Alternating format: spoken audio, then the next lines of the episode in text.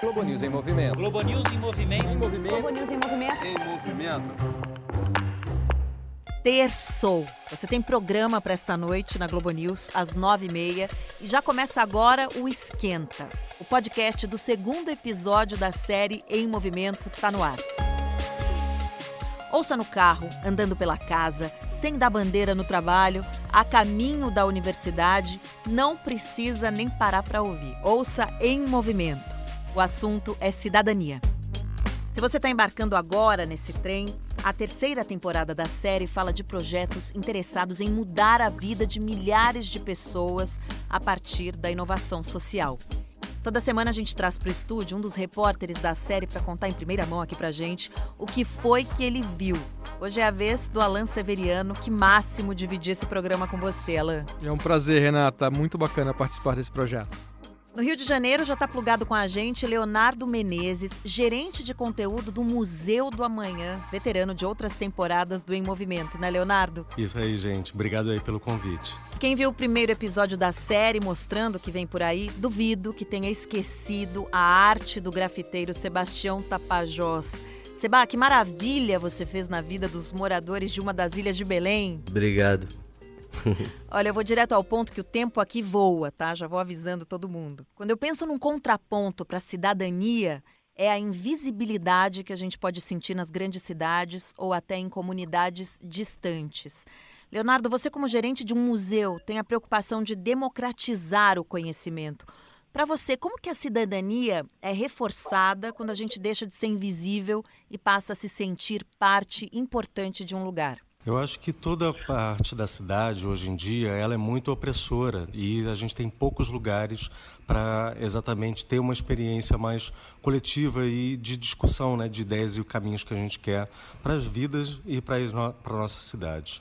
Eu imagino que aqui no Museu da Manhã, por exemplo, e que em outros espaços, a gente quer justo fomentar essa discussão de como que nós todos podemos participar dessa construção, não só da cidadania, mas também do que nós queremos é, para as nossas cidades e como que nós queremos ativar diferentes atividades onde todos possam ter voz.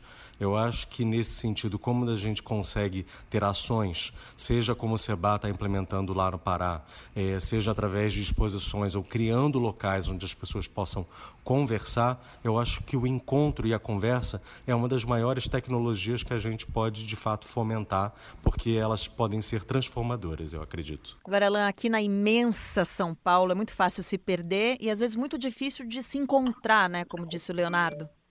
É, exatamente. É, a gente, nessa experiência, percorreu algum, alguns caminhos ali por São Paulo, também por Santo André, aqui na, na região metropolitana, e basicamente para mostrar uma iniciativa de um aplicativo que estimula a cidadania, que surgiu há, há seis anos, naquela época de ebulição ali dos protestos, né, da insatisfação popular, em que os uh, sócios, os fundadores desse aplicativo, viram que as pessoas que estavam insatisfeitas, precisavam externar isso de alguma forma e pensaram nessa solução ali que aproxima, tenta aproximar o cidadão do poder público. E qual é a ideia? Eliminar o atravessador.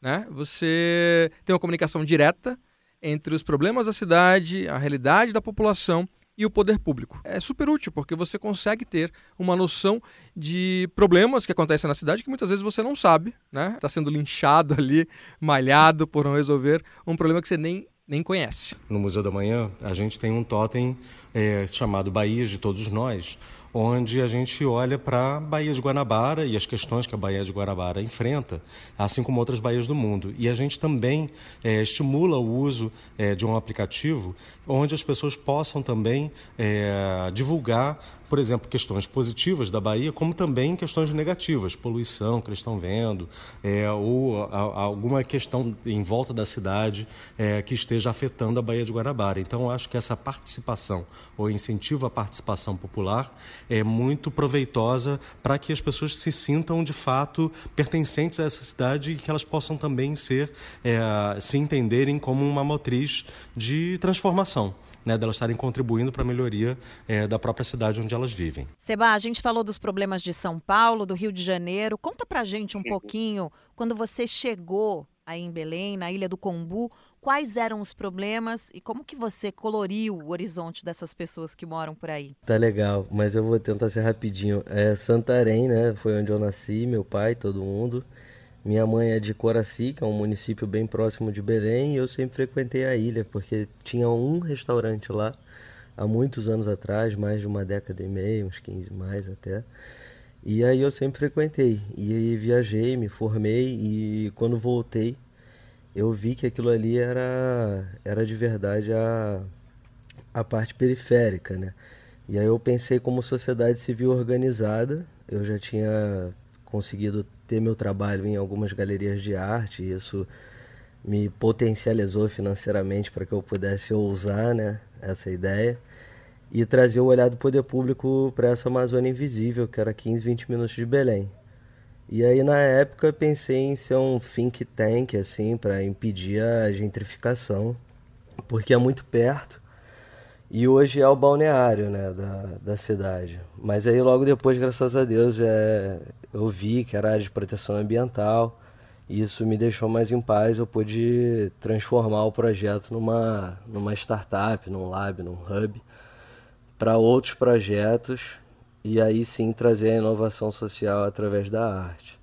Sebal, você vê como a arte é mobilizadora, né? ela tem um poder muito maior é, político de transformação da realidade do que, do que a gente imagina, acho que do que a, a maioria das pessoas é, imagina e como as ideias também são transformadoras. Né? Você teve uma ideia de unir a arte, mas também com cidadania, com participação popular. É, eu queria até relatar aqui é, uma das experiências também que a gente vai contar né, uh, nesse projeto, nesse, nesse episódio de hoje, uh, diz respeito à Biblioteca de Niterói.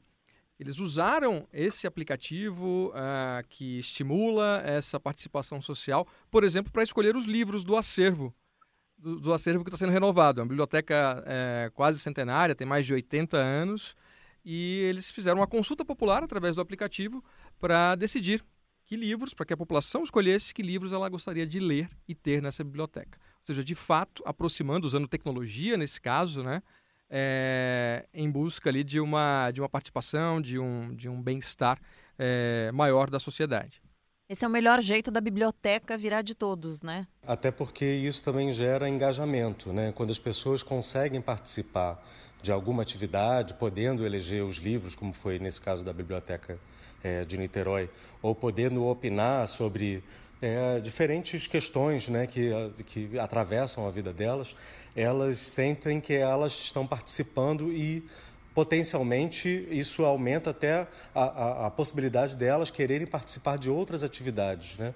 Então, quando, e, e de, seja nesse espaço ou seja em outros, quando elas sentem que elas podem ter voz, é quase como uma sensação de que a gente não esquece quando a gente ganha um presente de infância, aquela sensação de alegria que a gente tem, né? Então, quando a gente percebe que é possível a gente ter voz, a gente quer é ter mais, quer participar mais, quer é, ter uma atitude é, que seja mais ativa, de fato, né? E isso dentro do espaço da cidadania não tem preço. É bacana você ver a sensação, a reação das pessoas justamente com, com esse poder a que você está se referindo, né, Leonardo? Por exemplo, nesse projeto que a gente foi mostrar lá em Santo André, há um envolvimento enorme da população que hoje reclama através do aplicativo de buraco de rua ou, enfim, de uma poda de árvore, problemas do dia a dia da cidade que são agora é, remetidos diretamente para a prefeitura. E eu perguntei para eles, ah, e como é que foi? Você estava acostumada? De fato, quando você viu a, a, alguém ali da prefeitura resolvendo o teu problema, qual foi a tua resposta? Enfim, e os olhos uh, brilharam, assim, sabe? Na hora da, da Gisele, que a gente entrevistou, responderam. A gente não acreditava naquilo. Pô, e a coisa mais simples, existe uma demanda por parte da população, o poder público não está fazendo nada mais do que o dever dele, né? De corresponder a essa demanda, essas expectativas. Spoiler da semana. Spoiler da semana. Um rápido resumo: fomos a Curitiba para trazer uma iniciativa que defende os direitos da população LGBTQI. Nós temos que começar a mudar nas nossas casas. Nós é que vamos mudar. Muito cuidado com o preconceito. Porque a gente quer ser aceito do jeito que a gente é, mas a gente não quer aceitar o outro do jeito que o outro é. Estivemos em Santo André, em São Paulo. Vejo algum problema, já tiro a foto e já posto no, no aplicativo para poder é, mandar para a prefeitura. Você é reclamadora oficial daqui? Isso, exatamente. E a Narayana Borges mostrou no Rio de Janeiro o Galpão Aplauso, que usa a arte para ajudar jovens a aprender de uma forma diferente o que vem na escola e prepara para o primeiro emprego. Como eu moro, morava em, em, comunidade, se eu não tivesse conhecido o galpão, talvez eu poderia estar no mundo que é mais fácil, né? que é o mundo do crime. Programa dessa noite no forno. Chega de dar spoiler do programa, senão ninguém vai assistir. Leonardo, você fala que a inovação social dá espaço para pessoas e grupos que formalmente não são reconhecidos né, como produtores de conhecimento. Quando a gente traz para as muitas realidades diferentes do nosso imenso país, o que seria inovar e reafirmar cidadania, na sua opinião? É para a gente cuidar do micro ou é para a gente ir além? Olha, Renata, na verdade, quando a gente olha para como a questão da inovação ela surge, ela pode surgir de locais e de situações que sejam quase inesperadas nesse sentido, né? E no caso da inovação social, ela tem uma particularidade, porque diferente de outros tipos de inovação, como a high-tech ou até mesmo a low-tech, a inovação social pode de fato surgir de qualquer lugar é, das, sejam das favelas, sejam é, das florestas, sejam é, das cidades rurais, é, do campo, de onde for. E a gente conseguiu presenciar isso e a gente vem, na verdade, acompanhando aqui no museu, porque a inovação é um tema que a gente sempre acompanha todos os anos, que muitas das inovações sociais, muitas vezes elas são um misto de tecnologia com é, uma questão social, por exemplo, é, foi a partir do apagão de 2001, né, que afetou aí boa parte do Brasil, é, que um mecânico do interior é, de Minas Gerais criou né, um projeto que são os litros de luz, né, que é a possibilidade ali de você tendo uma garrafa PET transparente com água e alvejante, é, você ter metade dessa garrafa para fora do telhado, metade para dentro, só dela poder trazer ali a luz do sol e irradiar isso dentro da casa gera uma luminosidade equivalente a uma é, lâmpada de 60 watts e que hoje ilumina milhões e milhões de casas, não só no Brasil, mas também na, na Indonésia, na Índia, especialmente para a população mais pobre. Acho que o Seba é um exemplo disso, né? Começou levando arte ali para aquelas casas e viu uma transformação muito maior, né, Seba? Conta pra gente. É, sem dúvida nenhuma, né? É uma é um choque para mim até diariamente, assim, é, é, é uma revolução, né? No começo os mais idosos, assim, umas senhoras de 90 anos que, enfim, curandeiras, sabe, coisas assim, memórias da região mesmo é, chorando, emocionando. Achei que eu não ia viver para ver isso, para ver uma água potável aqui do, na ilha. Então, assim, isso é emocionante. Isso faz com que a gente siga em frente e alcance outras metas. Por exemplo, placa solar também, que a gente foi a primeira, o primeiro projeto a instalar placa solar numa creche escola ribeirinha na Amazônia, aqui no Pará. Mas enfim, então assim, a gente são mais de 400 alunos que graças a Deus hoje não faltam aula porque não deixa de ter luz.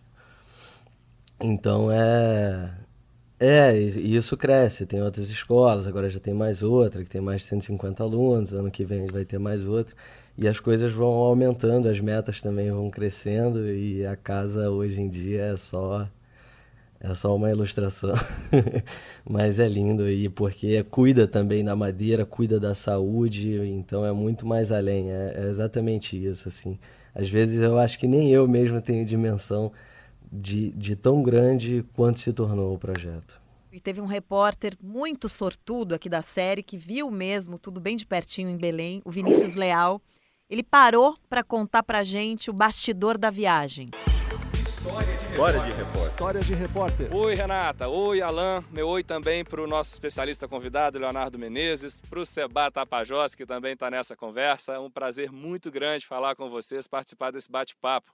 Quero deixar aqui as minhas impressões até o momento dessa nova temporada do Em Movimento. A gente que já gravou bastante, eu e a minha equipe.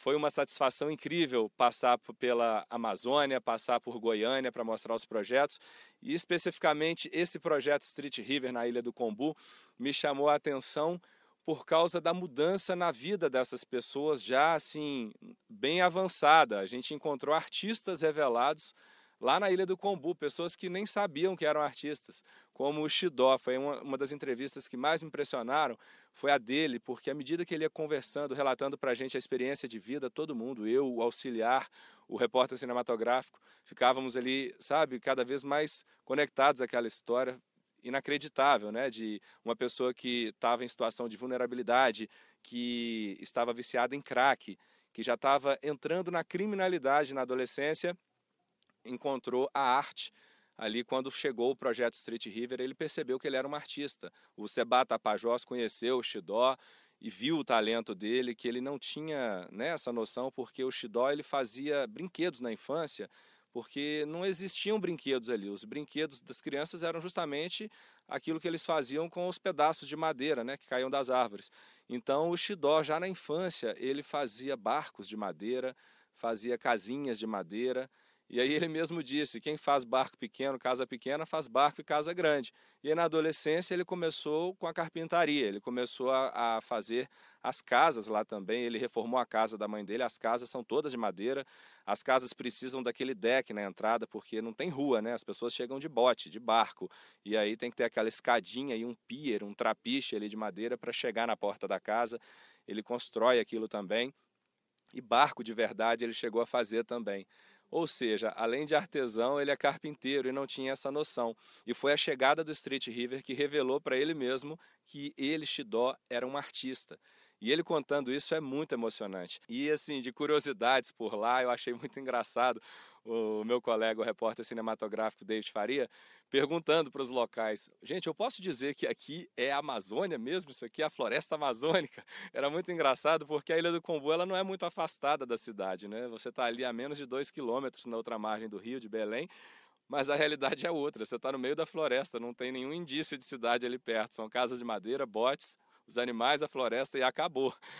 E ele muito feliz de saber que ali onde ele estava era a pura floresta amazônica, que a gente estava gravando no meio da floresta amazônica.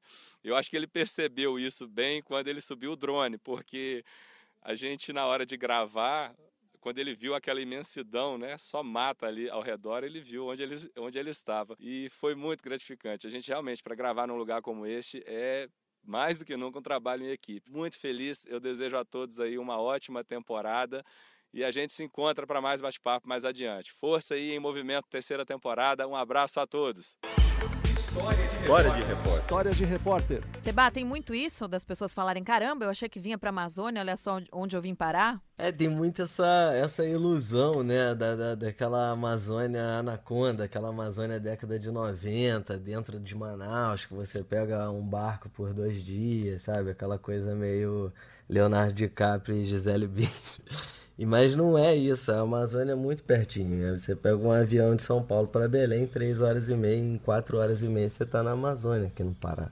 E a gente está falando de cidadania, a gente está falando de responsabilidade, né? Que envolve é, direitos, mas também deveres, né? Deveres nossos como, como cidadãos, como participantes da sociedade, que também devemos é, exigir soluções, propor soluções. E, e, eu acho que quando a gente fala cidadania nesses, nessas uh, iniciativas todas bacanas que a gente está mostrando, a gente tem que ter em mente também que é limitado né, a participação. Inclusive, existem meios legais de você atuar é, muito fortemente com iniciativas cidadãs. Esses projetos de iniciativa popular, eles são previstos pela Constituição de 88. Demoraram um tempo para serem regulamentados, mas em 30 anos, só quatro projetos de lei de iniciativa popular foram aprovados. E são projetos importantíssimos, entre eles, Lei da Ficha Limpa, a lei que tratou o homicídio qualificado como um crime hediondo, a lei que também que combate o crime de compra de votos e uma outra que criou o Fundo Nacional de Habitação de Interesse Social, que beneficia as pessoas de, de baixa renda. Ou seja, todas essas, essas iniciativas partiram de assinaturas, ali de pelo menos um milhão de assinaturas pelo país, e acabaram se transformando em projetos de lei que estão em vigor até hoje. Né? Eu queria saber a opinião de vocês. Por que, que vocês acham que a arte ela é uma ferramenta tão importante para a transformação social? Eu acho que por aqueles motivos que a gente ouviu agora o Seba falando, porque muitas vezes uh, é a arte serve para sensibilizar e que por isso ela, ela leva à transformação. Leonardo, o que, que você acha que tem na arte que mobiliza tanto as pessoas? A arte nos tira do nosso lugar, de, da nossa zona de conforto, do nosso lugar comum, nos leva para um mundo ou para uma situação que pode gerar empatia e escutar o outro, se colocar na posição dele, muitas vezes pode ser uma ação transformadora. E para você, Seba, que é o artista, como que a sua arte levou à transformação das pessoas? Você tem algum exemplo para contar para gente de alguma pessoa específica, alguém que você conhece, que viu a vida transformada a partir da sua arte? Milhares de pessoas, eu acho que mais de Mais de 200 famílias. Mas a arte, eu acho que pra gente olhar para frente, né? A gente sempre olha um pouco para trás. E olhando para o primeiro podcast dessa nova temporada Em Movimento, a doutora Ana Carla Fonseca, ela cita uma frase que é a cultura e a arte é uma grande aliada para o futuro das cidades e nosso também. Eu sei que você gera muita inspiração, a gente começa a ficar com vontade, né? Ela, não sei, Leonardo vai assistindo a essa série, dá vontade de fazer alguma coisa.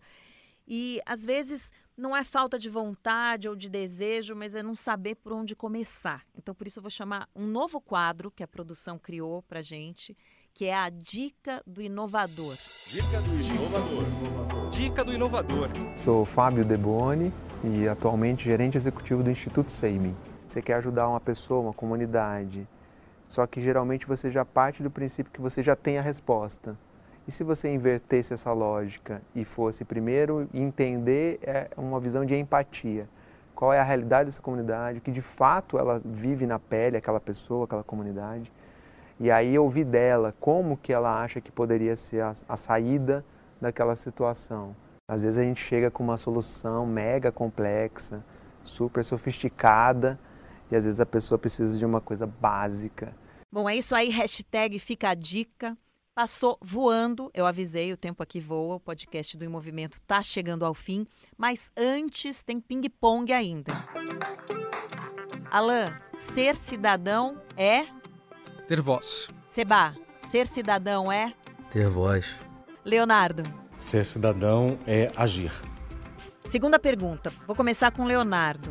O que você está disposto a mudar na sua vida para ajudar o coletivo? Estou disposto a não me calar quando eu vejo alguém sofrendo é, qualquer tipo de preconceito na minha frente. Alain. Estou disposto a participar de um projetos sociais, enfim, acho que compartilhando um pouco do, da minha experiência, talvez com texto, com escrita, com, com leitura, de pessoas que hoje é, têm um pouco de dificuldade é, em, em, relação a isso, e eu gostaria muito de me envolver num projeto nesse sentido. Seba. É, eu pratico né, esse, essa doação, essa, essa, essa, esse amor ao próximo de fato há mais de 6, 7 anos, sendo bem sincero, e para mim é uma responsabilidade, é um compromisso de responsabilidade social. Bom, gente, o que é bom dura pouco, a gente fica por aqui, mas a boa notícia é que semana que vem tem mais. Obrigada ao repórter Alan Severiano, ao artista Seba e ao gerente de conteúdo do Museu do Amanhã no Rio de Janeiro, Leonardo Menezes. E a gente agradece à equipe da tecnologia que torna este podcast possível. Jorge Tonelli e Giovanni Oliveira. A produção é de Cecília Rito, Luana Massuela e Guilherme Ramalho. E a supervisão de tudo isso aqui é da Ana Karina Bernardoni. Todos os episódios vão estar no ar no g1.com.br barra podcast ou na sua plataforma preferida. Assista também ao Em Movimento toda terça às nove e meia da noite ou pelo Globo News Play. Mas se é série, tem que ter trilha sonora. Sebastião Tapajós ajuda a gente a compor o álbum da terceira temporada. Canta daí um mini trecho da música que deu nome para o projeto das palafitas. Agora tu me pegou. Esse rio é minha rua, minha tua mururé.